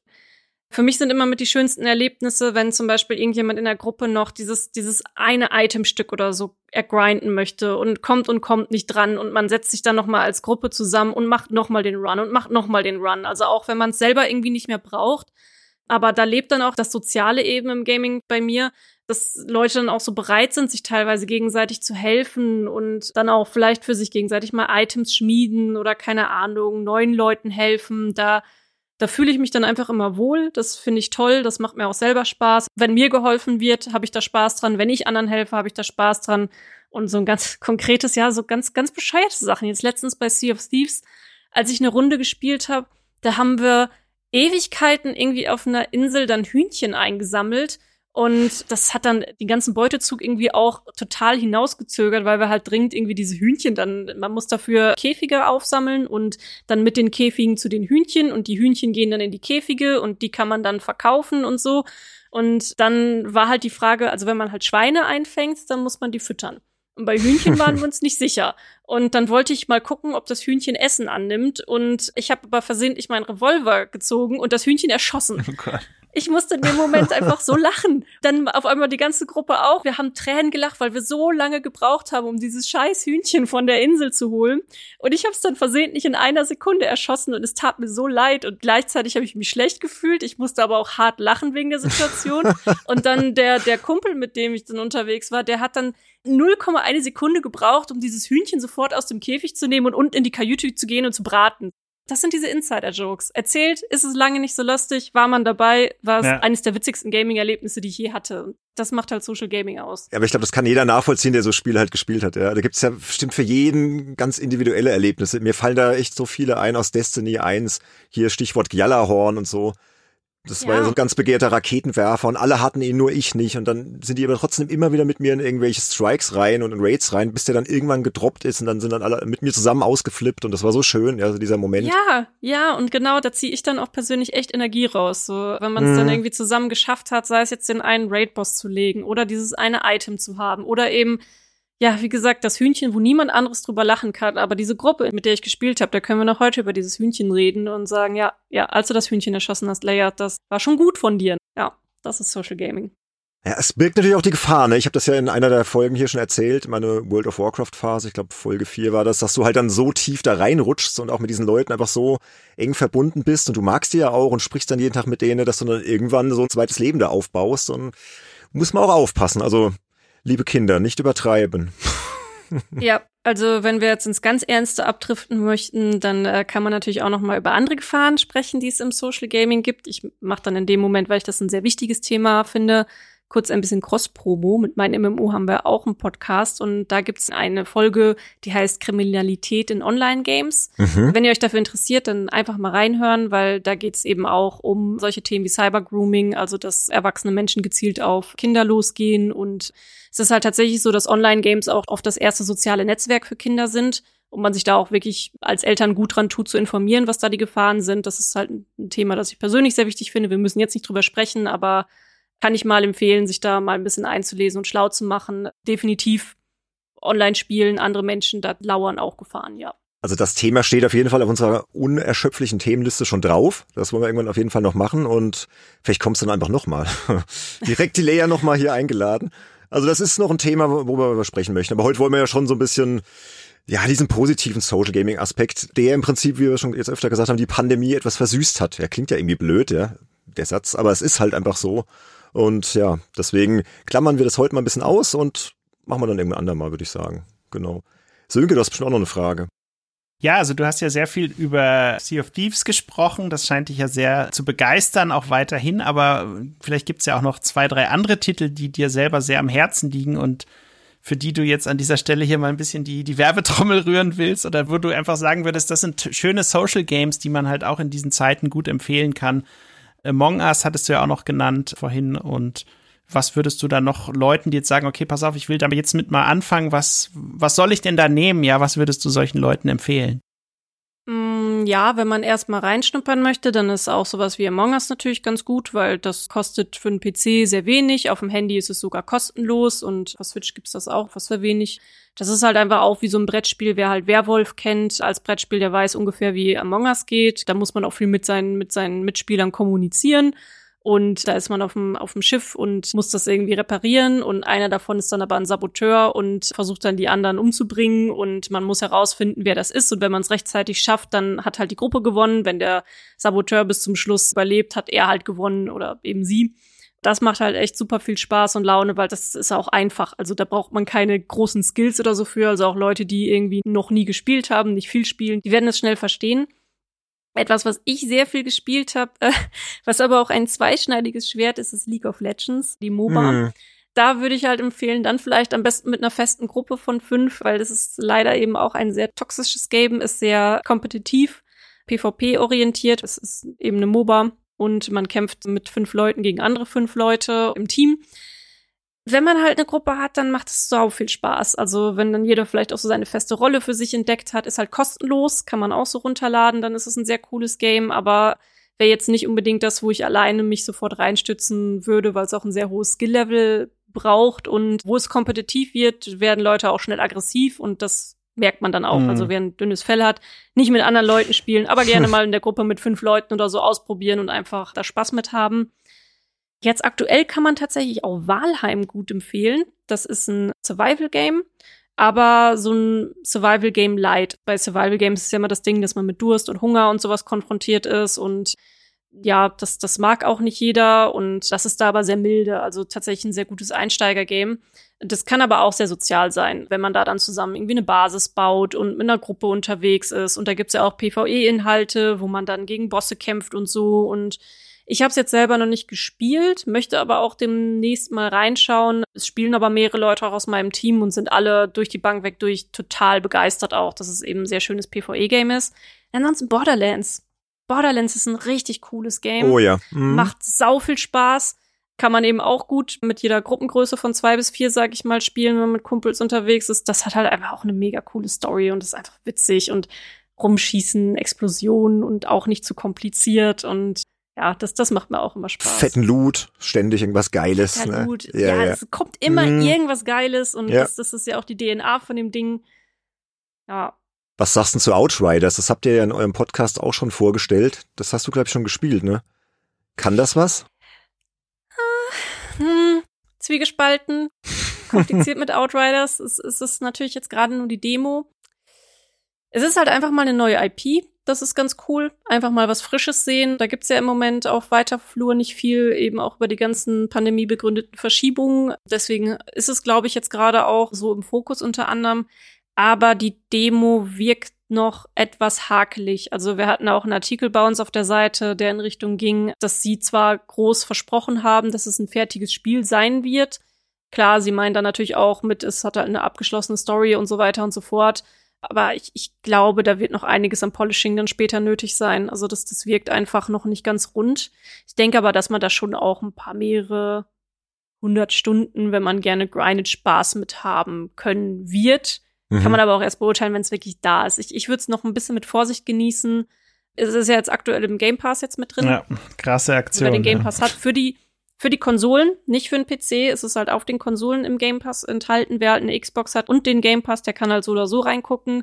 Ansonsten würde ich eher dazu raten, wenn man sich selber noch unsicher ist, noch so zwei, drei Tage nach Release zu warten und zu gucken, mal ein paar Streams und Videos und so anschauen und erste Testergebnisse und so abwarten, weil ich, ich habe so ein bisschen das Gefühl, da wird noch Polishing nötig sein.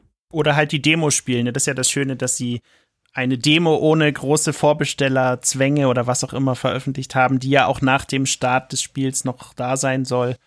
Das finde ich eine löbliche Aktion auf jeden Fall. Genau die Demo ist auf jeden Fall auch kostenlos und wer jetzt schon sagt, ich bin total überzeugt und das wird mein Game und so, dann könnt ihr wahrscheinlich auch ruhigen Gewissens vorbestellen, gehe ich mal von aus. Im Moment auf Basis der Demo, muss man ja immer einschränkend sagen, aber in der Demo merkt man schon, dass einige Sachen noch etwas haklich sind. Dass es sich irgendwie wie ein Deckungsshooter anfühlt und man glaubt doch, es ist ein Deckungsshooter, aber eigentlich ist es dann doch wieder aggressiv. Mit dem Loot ist auch noch teilweise ein bisschen, ah, so nach hinten raus traue ich dem Braten noch nicht so ganz, sagen wir mal so. Ja. Also was mich am meisten gestört hat an der Demo war die Tatsache, dass ich habe eine Quest abgeschlossen und dann kann ich diesen Questgeber wieder ansprechen, eine Sekunde später und die Quest beginnt wieder von vorne und irgendwie, ich weiß nicht, das, das hat für mich die komplette Atmosphäre rausgezogen aus dem Ding. Ich weiß nicht wieso, aber es war. Ja, es hat unendlich lange Cutscenes teilweise, genau. wo man dann noch immer wieder dann die Ladebildschirme und so hat. Das ist eigentlich auch nicht mehr so ganz modernes Game Design, sagen wir mal so. Na, mal schauen, was noch da so passiert. Aber es ist ja schön, ich meine, wir sehen es ja gerade selber, die Zahl der größeren Titel hat sich doch in den ersten Monaten des Jahres stark reduziert und kleine Indies haben jetzt viel größere ja. Chancen, sich auch mal beweisen zu können. Ja, siehe Wahlheim, ne? Genau. Ja. Ich glaube, es sind ja nur fünf Leute, glaube ich, die den Titel gemacht haben, oder ja, so? Plus, ja, minus. Ist ein sehr kleines Studio gewesen. Die haben aber jetzt auch ordentlich Stellenbeschreibungen draußen und können es selber gar nicht glauben. Wir haben noch ja. irgendwie versucht, ein Interview mit denen zu organisieren, aber die haben gerade alle Hände voll zu tun. Die haben ja jetzt irgendwie auch schon wieder, ich glaube, drei Millionen mittlerweile geknackt. Also das ist ja schon krass. Also genau, das ist es halt genau diese sozialen Spiele, die profitieren im Moment unheimlich von der Pandemie. Ja, und was vielleicht auch noch damit zusammenhängt, darüber hatten wir auch schon geschrieben auf Instagram im Vorfeld die Rolle von Gaming-Influencern. Ja, und dass die halt heute so relevant geworden sind. Und die sind ja auch oft dann auf Twitch aktiv, auf YouTube, streamen da ihre Social Games und so. Hat das irgendwie auf euch dann irgendwie auch eine Auswirkung auf eure Arbeit bei meinem MMO, dass ihr dann sagt, oh, wir müssen auch mal über den Twitch-Streamer berichten und was der da so macht und was da so abgeht? Twitch ist tatsächlich mittlerweile eine ganz feste Komponente, eine feste Säule bei uns. Ja, also das ist zum Beispiel was, da kriegen wir auch immer mal wieder Beschwerden drüber, äh, warum schreibt ihr über die, über die Twitch-Leute und das ist ja hier quasi wie die Bild des Gamings und so weiter oh und so Gott. fort. Was daran liegt, natürlich, wenn es über Personen geht, ist es auch immer ein Stückchen Boulevard. Muss man auch so sagen. Also wir machen auch einen Teil Boulevard. Wir schreiben über die Persönlichkeiten aus dem Gaming. Wir schreiben darüber, wenn um die herum irgendwas passiert ist was viele dabei wahrscheinlich auch von den alteingesessenen Gamern und Gamerinnen dann ein bisschen missachten bei der Sache ist, wie groß und relevant Gaming mittlerweile auch im Mainstream ist. Ich weiß ja, ich habe mittlerweile auch zu verschiedenen deutschen Streamern und Streamerinnen mehr Kontakt aufgebaut, über verschiedene Interviews auch, über einen Austausch, sage ich mal, und man beobachtet es auch. Ich bin jetzt 30. Als ich Teenager war, war, glaube ich, Britney Spears und Backstreet Boys cool. Also ich habe halt immer ganz gerne Rock und Metal gehört und war nie so ein Pop drin. Aber ich weiß, dass die cool waren. Meine Schwester hatte ein Poster von Britney Spears in ihrem Zimmer hängen und sie hatte Backstreet Boys im Zimmer hängen. Und ich weiß, heute Teenager, die haben eine GNU, die jetzt mittlerweile größte deutsche Gaming-YouTuberin im Zimmer hängen. Das heißt, die sind mittlerweile einfach super relevant, diese Gaming-Persönlichkeiten. Und das ist der Dreh- und Angelpunkt. Das ist wichtig auch gerade für junge Leute. Wir können ja auch unsere Demografien sehen. Wir wissen auch, dass junge Leute auf diesen Streamer-Artikeln drauf sind, weil sie das interessant finden. Und das hat sich alles verschoben. Also diese ganze Szene drumherum, die ist einfach sehr bedeutend für viele. Das heißt auch, dass sich viele Trends mittlerweile auf Twitch ergeben. Wir waren zum Beispiel in Deutschland damals mit die ersten, die verstanden haben, dass Rust auf einmal ein Thema ist. Also als das mit den Rust-Servern anfing, dass da international die größten Streamer da diese, diese Networking-Kooperation gemacht haben, wo sie sich dann einfach zusammen auf den Server gesetzt haben und das Ding auf einmal gewachsen ist. Und als sich alle noch gefragt haben, hä, warum ist denn Rust gerade so ein großes Thema und warum spielt das hier, da hatten wir schon seit zwei Wochen intensive Berichterstattung drüber. Mhm. Ich würde halt mal sagen, der moderne Gaming-Journalist ist dumm. Ich sag's einfach mal so, wenn er sich dem komplett abwendet und irgendwie da auch die Nase drüber rümpft und sagt, oh, das sind ja hier nur dumme Streamer und YouTuber. Nee, das ist ein nee. riesiges Ding mittlerweile, ja, ja. Das ja. wir, was wir nicht ignorieren können und wir auch nicht wollen. Ich finde es selber auch super spannend. Ich finde diese Entwicklung unfassbar spannend, was Gaming mittlerweile auch in der Mitte der Gesellschaft bedeutet. Und das ist auch ein Part, den möchte ich halt nicht ausklammern, weil einige Leute dann, sage ich auch mal, nicht mit der Zeit gehen wollen. Kannst du auch nicht, ja. Mhm. Ja, und wie gesagt, natürlich gehört Boulevard ein Stückchen mit dazu. Wenn jetzt irgendwie Ninja mal wieder Ninja irgendeinen Ausraster einen großen hatte und keine Ahnung, das ein, ein, großes Thema ist oder wenn sich halt auch jemand im Stream arschig oder so benimmt, dann berichten wir darüber. Wir haben auch viel darüber berichtet, ich sag mal auch viel über die Vorwürfe, was eben auch Sexismus und sowas angeht oder toxisches Verhalten in, in Games. Das spiegelt ja zum Teil auch einige Streamer wieder. Und da berichtet man dann auch drüber und kann dann auch solche sozial relevanten Themen, sage ich mal, auf der Seite behandeln durch die Streamer. Und das ist halt ein ganz großer Teil mittlerweile auch von der Seite. Nee, also ich kann das aus eigener Erfahrung bestätigen. Mein Sohn, der ist jetzt elf, der lebt da halt voll drin. Ne? Du hast ja gerade Ninja genannt. Der hat ja auch irgendwie in Fortnite jetzt einen eigenen Skin bekommen und so. Ne? Und dann hat er mich da bearbeitet. Sag mal, Papa, kannst du mir nicht den Skin da kaufen? Der ist so toll. Ich liebe den so. Und wir haben dann so eine Challenge gemacht, gesagt, hier, wir gehen laufen und wenn du zehn Kilometer knackst, dann kaufe ich ihn dir. Das, das ist cool. Hat er gemacht? Hat er geschafft, oder? Wir haben drauf hintrainiert, ne? Dann immer so die Kilometer gesteigert und jetzt hat er es die Tage dann geschafft, war dann auch total stolz, weißt du? Und dann habe ich gesagt, komm, und jetzt kriegst du halt deine, keine Ahnung, wie viel das jetzt waren, irgendwie 20 Euro V-Bucks oder so, ja. Und dann hat er sich halt diesen Skin endlich geholt und total gefreut und ja, so. Aber das ist auch cool, weil dann bedeutet der Skin auch richtig was. Und genau, ja, ja. Hab ja versucht, das pädagogisch weißt du, dafür, richtig zu machen. Dafür habe ich geackert. genau. Und ich glaube, du kannst dich dem nicht verschließen. Also ich finde das schon sinnvoll. Und wenn ihr mit der Zeit gehen wollt, ne, klar, wir alteingesessenen Spielejournalisten, die jetzt halt irgendwie schon seit 20 Jahren da irgendwie noch bei Print früher tätig waren und so weiter, denken schon manchmal so, hm, was ist das? Aber ich sehe das halt hier bei meinen Kindern und das ist halt der Lauf der Dinge, du kannst dich dem nicht verschließen. Ich sag mal so, nenn vielleicht mal einen großen, berühmten, coolen Rockstar-Spieleentwickler, der unter 30 Jahre oder so ist. Weil das war Fangfrage. früher das Ding. ja. Früher, früher hattest du eben diese großen Entwickler-Ikonen, als es gerade auch mit den MMORPGs oder vielen Spielen angefangen hat, da kannte man halt bestimmte, bestimmte Entwickler und die kennt man vielleicht heute auch noch, die sind aber auch alle mittlerweile schon jenseits der 40, 50, sage ich mal, so diese großen Entwickler-Ikonen.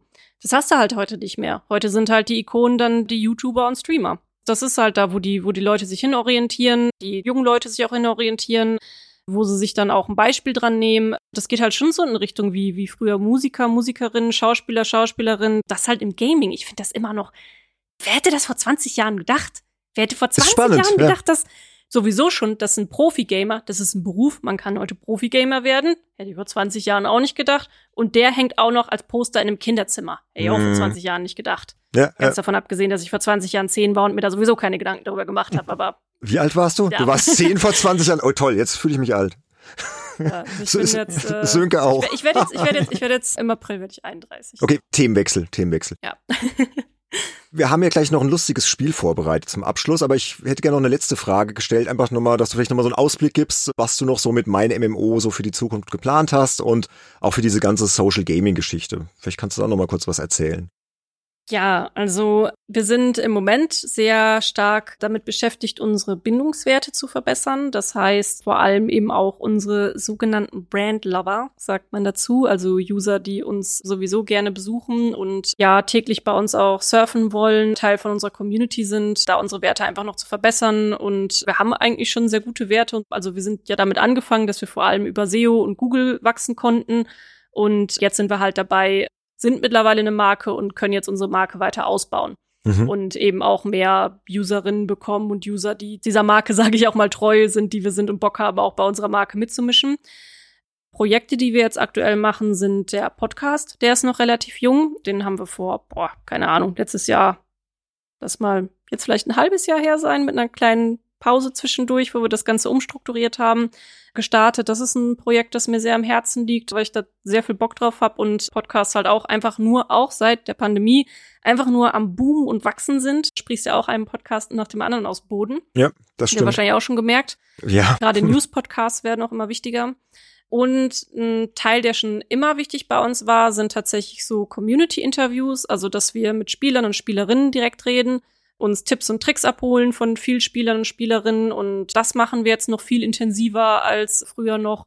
Wie ist das bei euch mit YouTube? Also, wenn man jetzt auf euren YouTube-Kanal geht, da sind ja die letzten Videos jetzt auch schon wieder ein halbes Jahr, glaube ich. Das macht ihr eher mit GameStar dann zusammen, oder? Ja, der YouTube-Channel bei uns, den, den nutzen wir, wenn dann vielleicht mal, um irgendwie exklusives Material oder so hochzuladen. Aber wir arbeiten da halt auch ganz eng mit der GameStar zusammen und das wird sich in den nächsten Jahren auch eher intensivieren, mhm. dass die dann zum Beispiel auch mal dann ein Video im MMO-Bereich mit uns zusammen machen und solche Geschichten. Wir sind da ja auch öfter als Experten, als Gäste und so. Also ich habe da ja auch schon einige New World Talks zum Beispiel gemacht.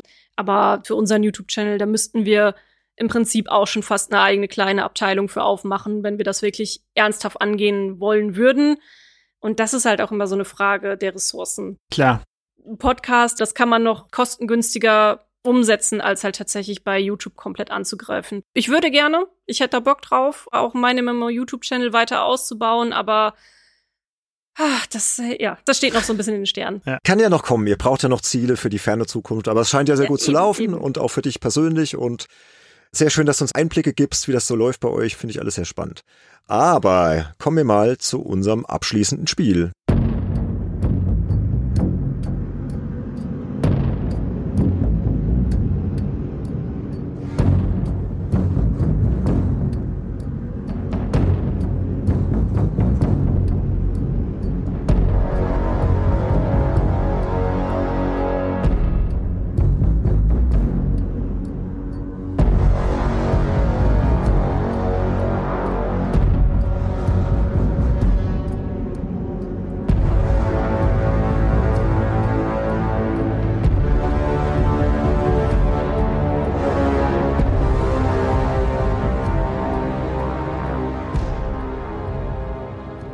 Wir haben hier so eine kleine Tradition etabliert bei Games Insider. Wenn wir jemanden als Gast haben, muss er am Ende unser Assoziationsspiel bestehen. Aber keine Angst, ist total lustig. Ich erkläre kurz, wie es läuft. Der Sönke und ich werden jetzt abwechselnd insgesamt 15 Begriffe nennen und deine Aufgabe ist es, auf diesen Begriff spontan zu antworten, möglichst knapp, also am besten mit einem Wort oder einem knappen Satz und vor allem ohne, dass du groß darüber nachdenkst. Also hau einfach spontan raus und wenn du ein bisschen mehr zu sagen hast, ist auch okay, aber versuch's wirklich spontan kurz on point rauszuhauen. Jetzt mal ein Beispiel, ganz einfach. Ich würde jetzt sagen, mein MMO und dann würdest du sagen, tollste Webseite der Welt. Das ist ziemlich genau das, was Bene hier reingeschrieben hat. Genau. Du hast das Prinzip total verstanden. Die Begriffe sind alle von Benedikt, das oh. ist noch wichtig zu wissen. Da habt, ihr, da habt ihr, da habt ihr aber auch so ein bisschen mein, mein Kryptonit erwischt, weil ich bin echt immer ein Mensch, der versucht, relativ bedacht zu reden, aber ich, ich krieg das hin. Aber du hast gesagt, ich muss es bestehen. Was bekomme ich denn, wenn ich es bestehe? Dann darfst du uns wieder besuchen. Ich habe es ja schon notiert hier, nächste Folge mit Lea. Super. Ja, und wenn nicht, dann, dann halt nie wieder, ne? Nee, dann darfst du trotzdem kommen. Nein, um Gottes Willen fühle ich jetzt ja nicht unter Druck gesetzt. Es, es soll Spaß machen, ja. Also ich sage den ersten Begriff und Sönke dann immer abwechselnd und dann schauen wir mal, was passiert. Also ich habe mich so ein bisschen über dich schlau gemacht. Ne? Man findet ja im Internet ja auch diverse Sachen so auf Instagram und so. Ich hoffe, die Begriffe sind jetzt nicht total blöd, aber wir schauen mal, was bei rumkommt. Okay, erster Begriff, Instagram. Boah, ähm, oh Gott. eiskalt erwischt. Echt eiskalt erwischt direkt. Ähm, ja, Instagram täglich? Ach nee, keine Ahnung. Ach Gott. Da ist mich wirklich eiskalt erwischt. Wieso täglich ist doch gut. Täglich kann man ja lassen, ist ja kurz und ja. aussagekräftig. Okay, Begriff Nummer zwei. Verrückte Tassen. Habe ich viele. Sehr gut. Karriere. Geht steil? Ey, sie kommt in Fahrt ja. hier. Merkst du, Sönke? Ja, voll. Begriff Nummer vier. Prinzessin Leia. Meine Namensgeberin. Okay. Katzen. Habe ich schon gehabt und mag ich sehr. Ah, du bist hier sowas von willkommen. Katzenliebhaberinnen sind hier immer gern gesehen. Okay, jetzt von den Katzen zu Cyberpunk 2077. Für mich eins der tollsten Spiele gewesen für astralen Eskapismus. Schön. Niederlande. Hm, vermisse ich. Mhm. Geschwister. Habe ich vier? Auch vier. Oh Gott, ich kann mit dir fühlen, ich habe auch vier. okay, spannendes Thema, müssen wir später noch drüber quatschen. Nächster Begriff. Käse. Liebe ich abgöttisch, am liebsten alt und stinkig.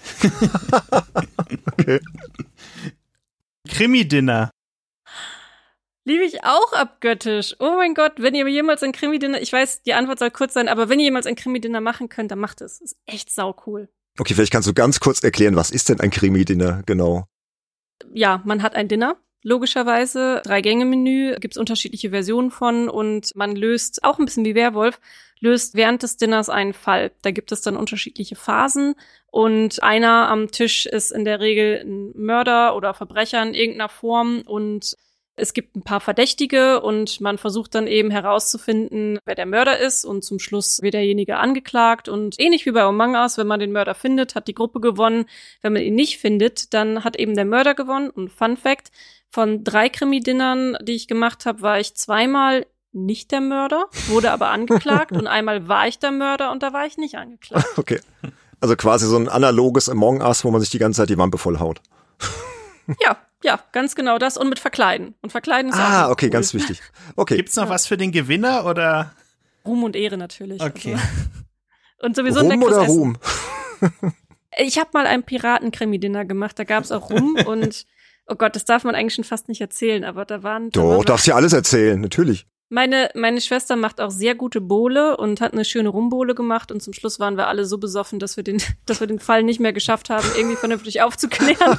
aber wir haben halt die ganze Zeit Piratenlieder gesungen und dabei Haxe gegessen und uns halt wie coole Piraten gefühlt und waren verkleidet und der Fall wir haben auch immer noch gespielt, also es war auch immer noch ein cooles Rollenspiel, aber wir haben zum Schluss nicht mehr so ganz dem Fall folgen können. Dem gebe ich jetzt einfach mal die Schuld der Bohle meiner Schwester. Da bauen sich jetzt lustige Bilder auf, so und eine Buddel voll rum. Versuch gerade zu überlegen, wer der Papagei ist. Ja, genau so, genau so Ah. war's. Also das war Real Life Sea of Thieves. Sehr schön. Gut, vielen Dank dafür. Nächster Begriff, Netflix. Gucke ich viel. Okay. Magic the Gathering. Ich mag die Kombination grün-schwarz. Okay, sagt mir jetzt überhaupt nichts, aber ich glaube, alle Magic the Gathering Fans verstehen das. Die Magic-Spieler wissen jetzt, Ja. welche Kombi ich mag, ja. Okay. Pokémon. Liebe meines Lebens. Ah, okay. Siehst du gut ausgewählt, Sönke, oder? Ja, doch, du hast es gut recherchiert. Nächster Begriff Zeichnen. Mache ich im Moment zu wenig. Naja, dafür machst du ja vieles anderes, ne? Ja, Bleibt nicht aus das wahrscheinlich. stimmt. Gut, du schlägst dich hier absolut bravourös und jetzt kommt auch schon der letzte Begriff. Halten Sie sich fest. Games Insider. Ein super cooles Team mit einem super coolen Podcast, der sehr viel Spaß macht. Ah, sehr schön. Schöne Aber wir Antworten. haben keinen Papagei, Bene. Das, das müssen wir uns noch organisieren. so ein Podcast-Papagei, ja, der dann immer Ja, so im genau. Hintergrund. Das hat nämlich niemand in der Branche, einen echten Podcast-Papagei. Boah, ein Papagei im Pod, also wir haben ja früher Papageien gehabt, ne? Also die sind schon, die sind schon sehr laut. Das ist, wenn du dann so ein Papa, also die, die beißen ja auch gerne an Kabeln und so und so Oh Gott, kleine nein. Zerstörer. Also ich weiß nicht wirklich, ob du so Papagei auf deinem Mikrofon rumsitzen haben möchtest, der die ganze. Zeit und deine Kabel durchbeißt. Also Mir reicht meine Katze. Ich habe eine Katze, die sitzt, Mir reichen die Kids. die sitzt manchmal auf dem Schoß während dem Podcast und schläft und das ist auch schön. Und die Kids, genau, die sind ja auch immer irgendwo im Hintergrund, ne, Sönke, bei dir? Jetzt schlafen sie beide, aber Sehr schön. genau sonst immer Remi Demi. Gut, Lea, also das hast du ganz toll beantwortet, hat richtig viel Spaß gemacht und jetzt nehmen wir dich einfach noch mit in den Abmoderationsteil.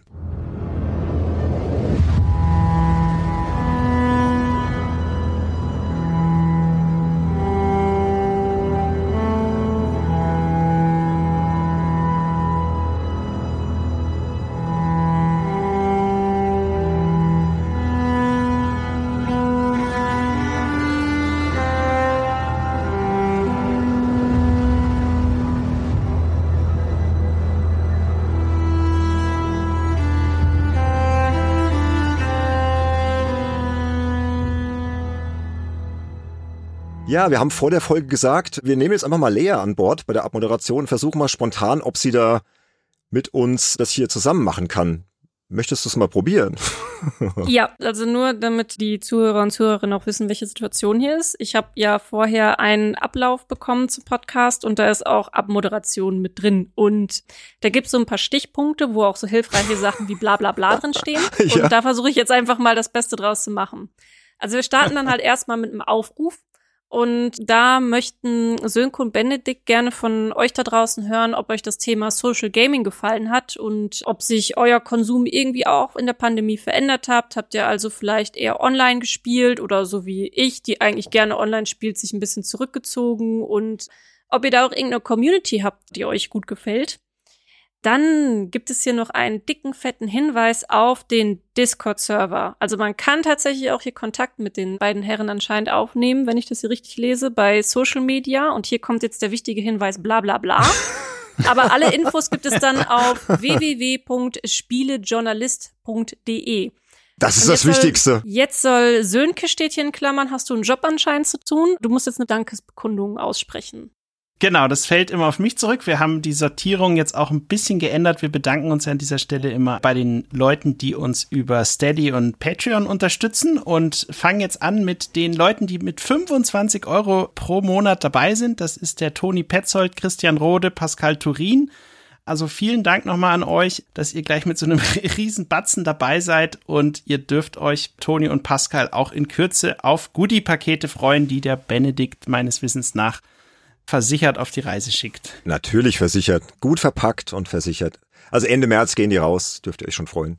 Ja, und dann haben wir ja eine neue Supporter-Klasse eingeführt, jetzt gerade vor kurzem. Das ist der spendable Insider, der ist mit 15 Euro dabei. Das ist der Marcel Häseler. Also auch vielen Dank an dich, dass du dich da in die neue Supporter-Klasse gewagt hast. Und dann geht's direkt weiter mit den einflussreichen Insidern, die mit 9 Euro pro Monat dabei sind. Das ist der Christian Wilken, Matthias Peitz, Sebastian Essner, Nick Stabel, Sebastian Hamers, JPS, Sven Mombasa, Dennis Klün, Falkener, Sergei Wettstein, Fabian Polkin und Tim Hildebrand. Also vielen Dank an euch.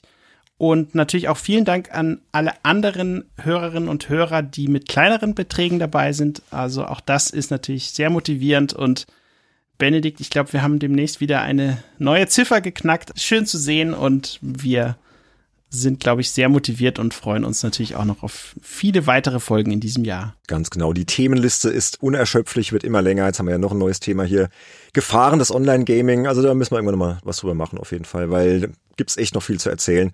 Aber wir wollen es ja nicht zu ausufernd machen heute. Und was ich nicht versäumen möchte, ist, dass unsere Hörerumfrage immer noch läuft, und zwar bis zum 31. März um 23.59 Uhr. Da ist Deadline. Der Link ist in den Show Notes drin. Wer da noch nicht mitgemacht hat, kann da gerne mitmachen, damit wir hier noch ein bisschen mehr wissen, was ihr wirklich hören möchtet, damit wir noch besser werden können. Und da würden wir uns freuen, wenn ihr da auch noch dabei seid. Lea, möchtest du noch auf Folge 24 hinweisen? Hast du auch vor dir liegen. Aber hallo, es gibt noch den Hinweis auf Folge 24 und die wird am Freitag, den 9. April 2021 erscheinen. Ist übrigens zwei Tage von meinem Geburtstag. Ist äh, auch eine sehr wichtige Info natürlich an dieser Stelle. Oh, da müssen wir dann noch ein Ständchen singen. Das macht dann der Andy. Wird jetzt einmal mal festgelegt. Ja, ist der 11. April und meine Mama sagt immer zu mir, ich bin doppelter Aprilscherz geworden. Sehr schön. mhm. Und das Thema aber, weg von mir, es geht natürlich um Folge 24 am 9. April. Da ist das Thema unsere schönsten Verrisse.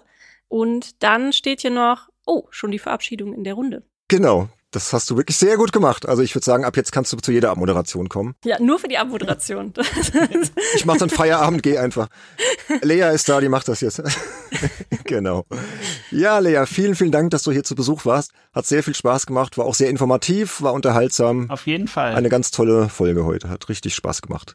Ja, vielen, vielen Dank für die Einladung. Mir hat auch super viel Spaß gemacht. Ich habe ja nochmal im Vorgespräch gesagt, dass ich noch nie an dieser Seite war. Ich mache ja, wenn dann auch immer die Interviews und es ist auch mal super spannend und interessant, die andere Seite zu erleben und hilft mir wahrscheinlich auch in der Arbeit jetzt weiter. Super. Hat man nicht gemerkt, also als wärst du ständig irgendwo zu Gast. yes, ich bin gut im Gastsein. Jetzt werden die Anfragen eintrudeln ohne Ende. Jetzt kommst du gar nicht mehr da raus aus der Geschichte. ja. Genau. Okay, Leute, bleibt gesund, macht's gut und bis bald, gell? Macht's gut, tschüss. Tschüss. Ciao, ciao.